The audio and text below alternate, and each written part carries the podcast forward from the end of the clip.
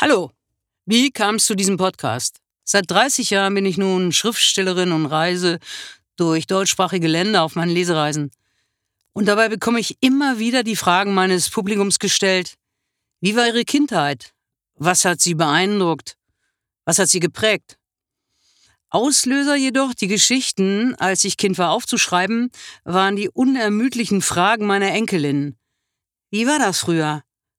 Und schließlich ihr Erstaunen, wie es war und was es alles nicht gab. Kein Fernseher, kein Smartphone, keine Playstation. Was machte man also in seiner Freizeit? Wie öde muss das doch gewesen sein? Und genau das erzähle ich jetzt. Eben allen, die eintauchen wollen in die Zeit nach dem Zweiten Weltkrieg.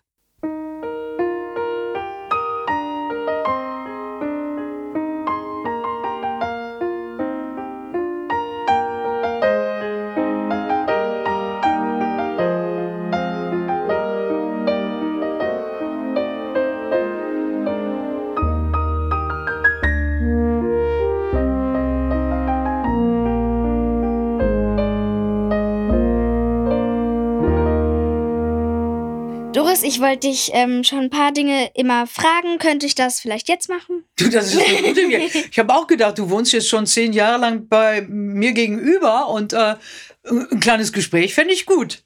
Ja. Okay.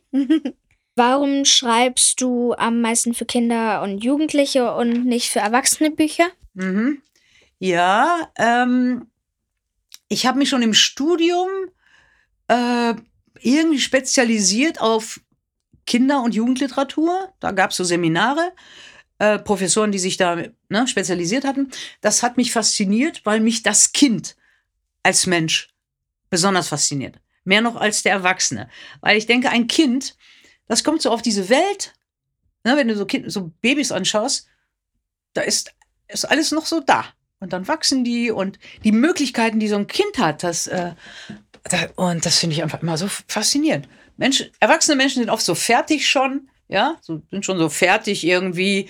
Oder aber Kinder sind so, oh, so ein bisschen verrückt und schräg und lebendig. Und das finde ich irgendwie, finde ich toll. Und es ist noch alles möglich. Denke ja. ich ja, boah, was wird denn aus der Mila mal? Spannend. Hoffentlich erlebe ich das noch. Hm? Bin leider ein bisschen alt schon. Aber sowas finde ich interessant. Was macht ein Mensch, ein junger Mensch für einen Weg? Also ähm, ich habe mich damit beschäftigt und war journalistisch ähm, spezialisiert, Kritiken zu schreiben über Kinder- und Jugendliteratur. Ich habe auch Seminare gegeben. Äh, ich, ich war so in dieser Szene drin. Und als Herr Gelbech mich gefragt hat, habe ich gedacht, ja, das kann ich mir vorstellen. Und dann fand ich das spannend. Mhm. Ne, ich schlüpfe in die, ich schaffe mir jetzt mal jemand, der ist sechs oder jemand, der ist neun oder jemand, der ist zwölf oder 14 oder 16. Also ich habe dann, als ich dann nicht mehr so viel geschrieben habe für Kinder und Jugendliche, der Markt hat sich sehr verändert. Ähm, also ich hatte Glück, als ich angefangen habe, konnte man noch über alles schreiben. Heute kann man nicht mehr über alles schreiben. Heute muss man das schreiben, was sich gut verkauft. Mhm. Ich habe mich nie dafür interessiert, wie verkauft sich das? Ich wollte unbedingt dieses Buch schreiben. Genau so. Und ich habe das auch nie verändert, wenn der Verlag gesagt hat, nein, machen Sie dies, machen Sie jenes. Habe ich gesagt, nein, dann mache ich das nicht bei Ihnen. Ja? Jetzt, heute guck, gucken die Verlage, also wie verkaufen wir das? Äh, ja, und das ist, sind dann oft Bücher, die mich nicht so interessieren. Die sind auf so einem Level, auf so einem Niveau, das ist nicht meins. Ne? Ich interessiere mich für gute Ernährung, geistige gute Ernährung. Das wollte ich eigentlich immer so in meinen Büchern so mitbringen. Mhm. Für Erwachsene schreibe ich jetzt ein bisschen. Ja. Jetzt experimentiere ich mehr. Früher habe ich ein Buch nach dem anderen geschrieben, recherchiert, geschrieben und dann schon wieder neue Projekte. Jetzt ähm, äh, mache ich mir das ein bisschen einfacher, ein bisschen schöner. Ich liebe die Malerei und plötzlich kommen dann so mehr so äh, Malerinnen auf mich zu und sagen, ah, hast du nicht Lust, zu meinen Bildern was zu schreiben oder hm?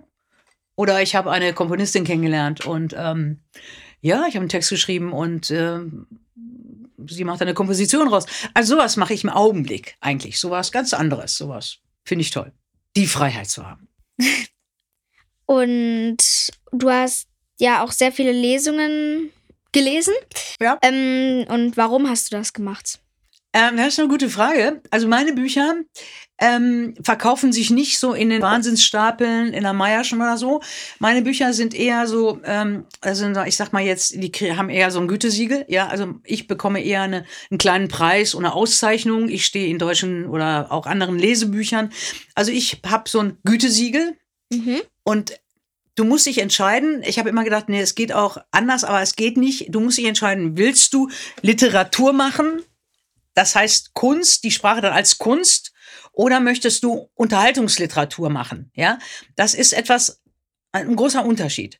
Also ich möchte auf der Seite der Kunst sein und damit verdienst du einfach nicht viel Geld. So, äh, aber wenn du äh, diesen Gütesiegel hast, dieses Gütesiegel hast, dann ähm, kommen Organisationen und wollen, dass du aus deinen Büchern liest, weil das ja gute Bücher sind. Und ich habe also in den letzten 30 Jahren äh, Lesereisen gemacht in allen deutschsprachigen Ländern. Ähm, bin immer eingeladen worden und habe gelesen, gelesen, gelesen.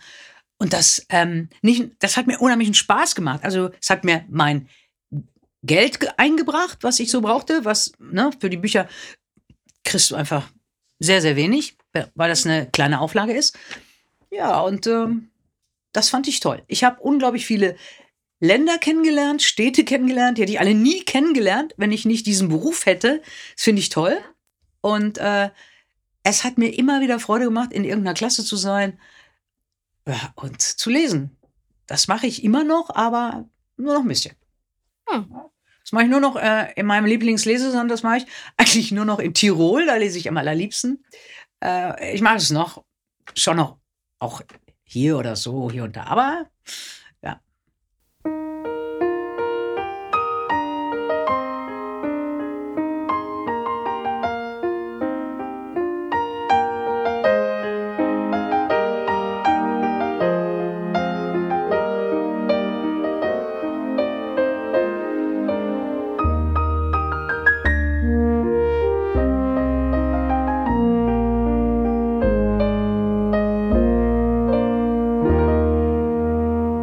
Als ich Kind war, zählte ich die Tage bis zu den Ferien.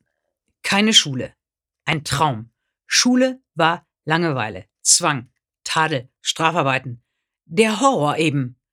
Ich war neugierig, das schon, aber meine Neugier wurde in der Schule ausgebremst. Ich fand alles nur öde, verschloss die Ohren, schaute aus dem Fenster, flog davon in andere Welten, beamte mich ans Meer, war unterwegs auf hohen Wellen, traf Wale und Pinguine, in den Bergen warteten Steinböcke und Murmeltiere auf mich. Wenn ich dran kam, gab's eine Fünf. War klar. Ferien bedeutete Freiheit. Schuhe an und raus auf die Straße. Ohne Termine. Ohne Kontrolle. Einfach schauen, was es Interessantes gab. Wer war draußen? Mit wem konnte man spielen? Wo gab's Abenteuer? Es gab immer genug davon am Abend müde und manchmal halb verhungert, manchmal kaputte Knie und zerrissene Hosen. Selten brach sich jemand ein Bein. Wir plünderten Schrebergärten, kletterten über Mauern, durchsuchten Keller, manchmal Dachböden, fanden brauchbare Sachen. Ein altes Fahrrad, eine Nähmaschine, eine Schreibmaschine. Ziemlich kaputt das alles, aber wir hofften, es reparieren zu können. Irgendwann. Wir machten Feuer, Metzger Meier schenkte uns Würstchen. Wir halfen dem alten Willi bei der Kartoffelernte. Als Belohnung gab es ein Kartoffelfeuer. Wir passten auf Ulis kleine Schwester auf.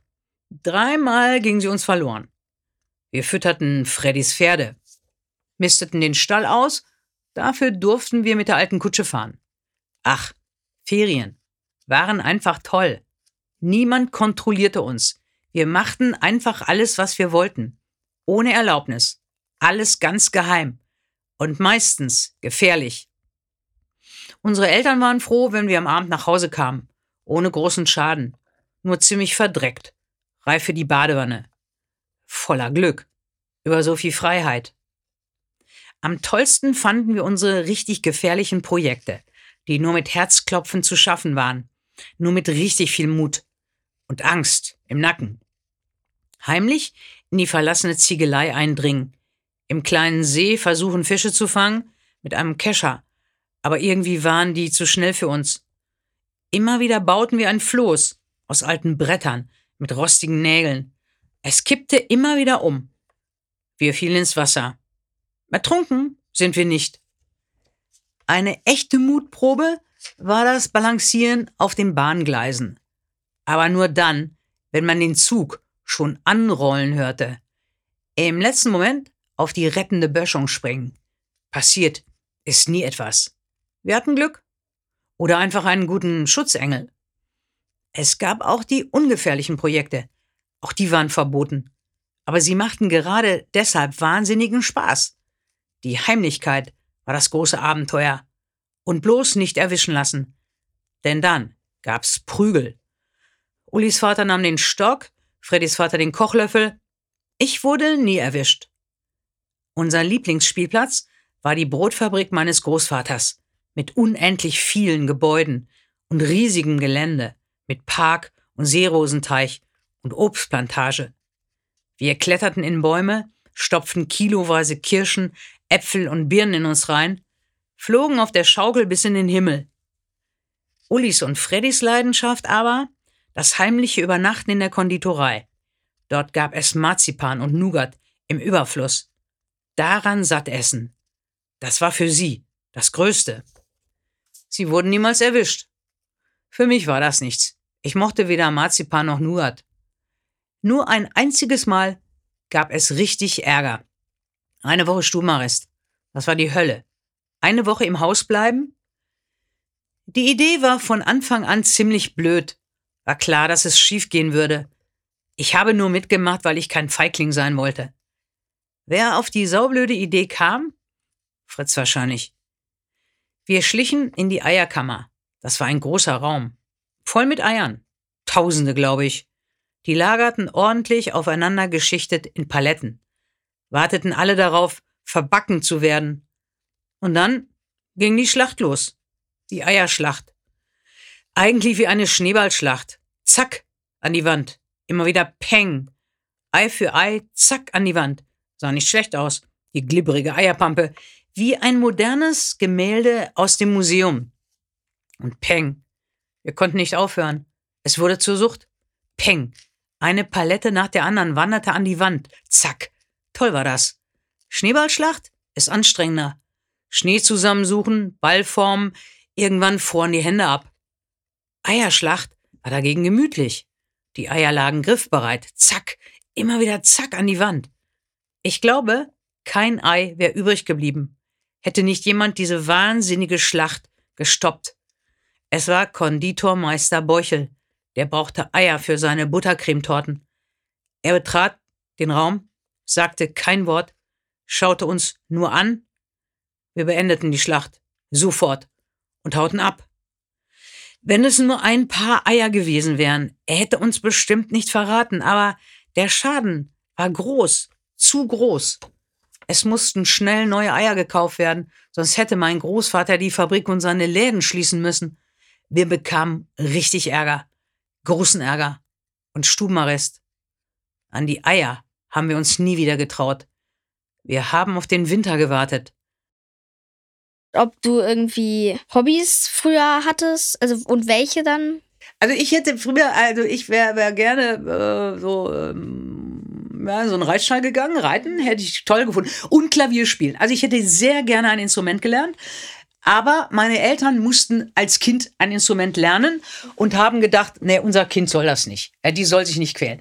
Und ich war ja immer eher so ein bisschen äh, hyperaktives Kind, ja, immer draußen rumrennen. Und dann war ich auch nicht so toll in der Schule, weil Schule hat mich nicht interessiert. Ich habe nie Hausaufgaben gemacht und so. Und keiner hat mir das zugetraut. Ich wollte unbedingt Klavier, unbedingt. Und alle haben gesagt, nee, du komm, du musst erstmal besser in der Schule sein. Und ach, und du hältst das gar nicht durch und du übst nicht und so, ne? Also, ich, das hätte ich sehr gerne gemacht. Und ich habe zum Beispiel Stunden im, wir hatten einen Speisesaal im Internat Mhm. und da stand ein Klavier und dann haben die Mädchen, die Klavierunterricht hatten, haben da geübt. Mhm. ich habe oft stundenlang gesessen und nur zugehört, ja. Das fand ich so toll, ja. Ich hätte es gerne selber gespielt. Naja, gut. Also, das ging nicht. Reiten äh, ging irgendwie auch nicht. Äh, war, ging da im Internat nicht. Ähm, was hatte ich für Hobbys? Hobbys war eigentlich lesen, lesen, lesen, lesen, lesen. Ich habe immer geguckt, dass ich irgendwas fand. Lesen als Kind. Interessante Bücher. Ja, ich habe mir alles interessant gemacht. Ja, ich fand alles interessant. Ich war eigentlich ein sehr neugieriger Mensch. Ähm, so, ja, und da habe ich geguckt. Hat noch jemand was zu lesen? Äh, habe ich mal geguckt. Hat jemand Geburtstag gehabt? Hat jemand ein Buch gekriegt? Oder so. Danke, dass ich dich mit Fragen löchern durfte. Hat mir sehr viel Spaß gemacht. Genau, wenn du noch mehr Fragen hast, du weißt ja, wo ich wohne. Ja. Einfach klingeln. Tschüss, bis zum nächsten Mal. Ciao, Mila. Ciao.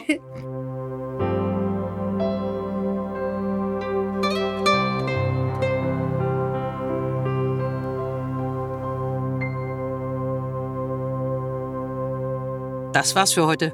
Danke fürs Zuhören. Wenn Sie mit mir in Kontakt treten möchten, können Sie das tun unter www.meißnerjohannknecht.de.